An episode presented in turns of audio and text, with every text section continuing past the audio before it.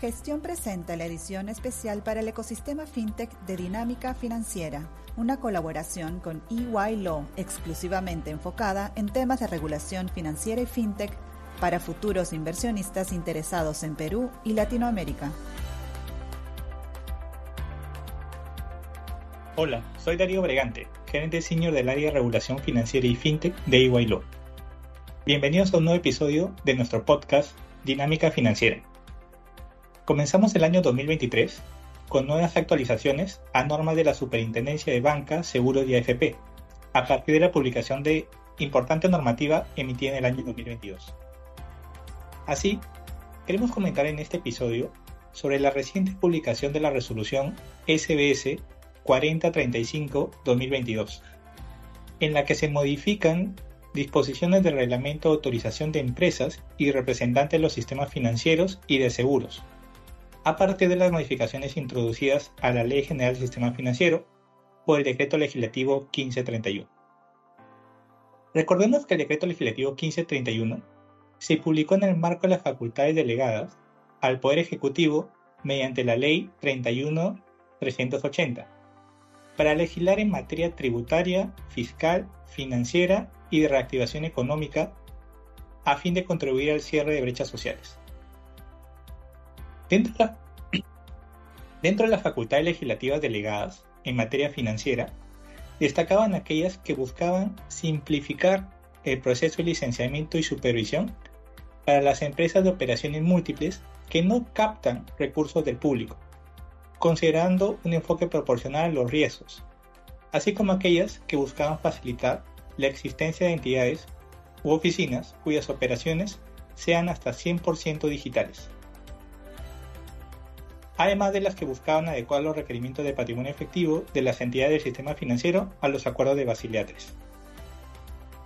En tal sentido, las últimas modificaciones al reglamento de autorización de empresas y representantes de los sistemas financieros y de seguros van en línea con la búsqueda de la simplificación del proceso de licenciamiento y supervisión, así como para la existencia de entidades financieras que operan digitalmente.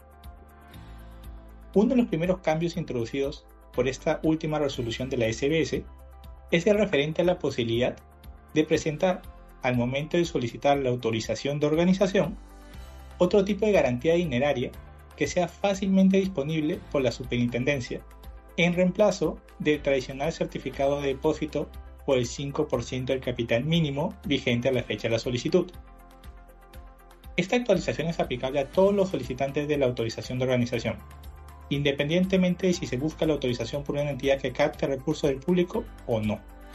De esta manera, la superintendencia facilita el uso de otro tipo de garantías dinerarias que puedan ser fácilmente accesibles por la superintendencia en caso se requiera, como puede ser un fideicomiso o cuentas bancarias en garantía. Asimismo, otro de los cambios importantes es el referente a la eliminación de la obligación de publicar de manera permanente el certificado de autorización en la oficina principal de las entidades supervisadas. De esta manera, la resolución comentada modifica varios artículos del reglamento de autorización de empresa del sistema financiero para que los certificados de autorizaciones que se emitan para, por ejemplo, autorización de funcionamiento por conversión de la nueva empresa, entre otros, deben encontrarse accesibles permanentemente al público, por lo menos a través de su portal web. De esta manera, estos cambios a nivel reglamentario resultan fundamentales a fin de que pueda darse la facilidad para las operaciones de entidades financieras 100% digitales, lo cual va en línea con la búsqueda de un sistema financiero digital. Vamos a una pausa y seguimos con la modificación del contenido del estudio de factibilidad de mercado financiero y de gestión, para las empresas que no captan ahorro público. Suscríbete a Gestión desde 49 soles mensuales y accede a nuestro contenido premium de manera ilimitada en gestión.p. Recibe el diario impreso de lunes a viernes en la comodidad de tu casa y disfruta de cientos de descuentos del Club de Beneficios. Si ya eres suscriptor del diario impreso, accede al plan digital gratis por tres meses. Mayor información en www.gestion.p suscripciones.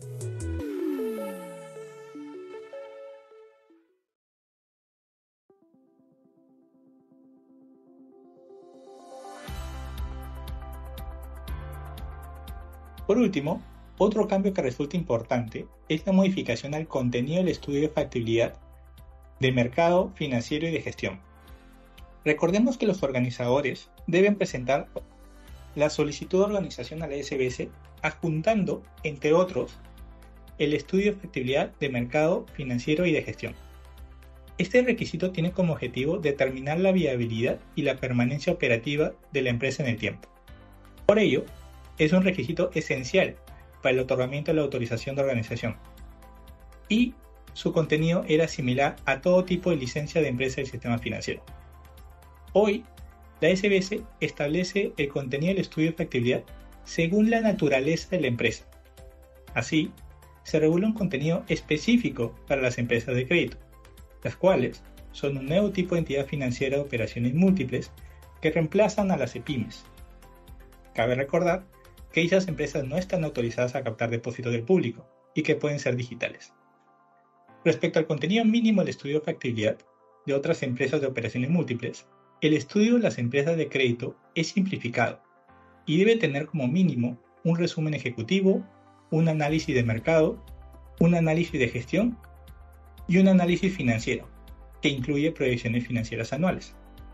Sobre este punto es importante notar, para el caso de las empresas de crédito, estas proyecciones no deben ser menores a 5 años, mientras que para empresas de operaciones múltiples son por 10 años.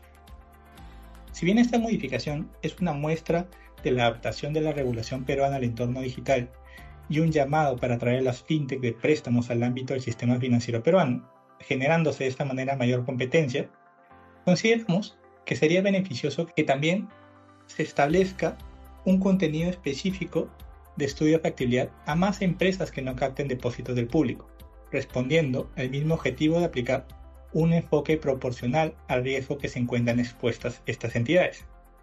Por ejemplo, las empresas emisoras de dinero electrónico podrían contar con un contenido simplificado del estudio de factibilidad. Finalmente, cabe señalar también que la resolución comentada ha actualizado el procedimiento administrativo número 1 del texto único de procedimientos administrativos, TUPA, de la SBS, para alinearse a los cambios normativos relacionados al procedimiento de autorización de empresas reguladas. Con esto finalizamos este episodio de Dinámica Financiera. Esperamos que esta explicación sobre las últimas modificaciones al reglamento de autorización de empresas del sistema financiero les haya sido de utilidad. Gracias por escucharnos y los esperamos en el próximo episodio.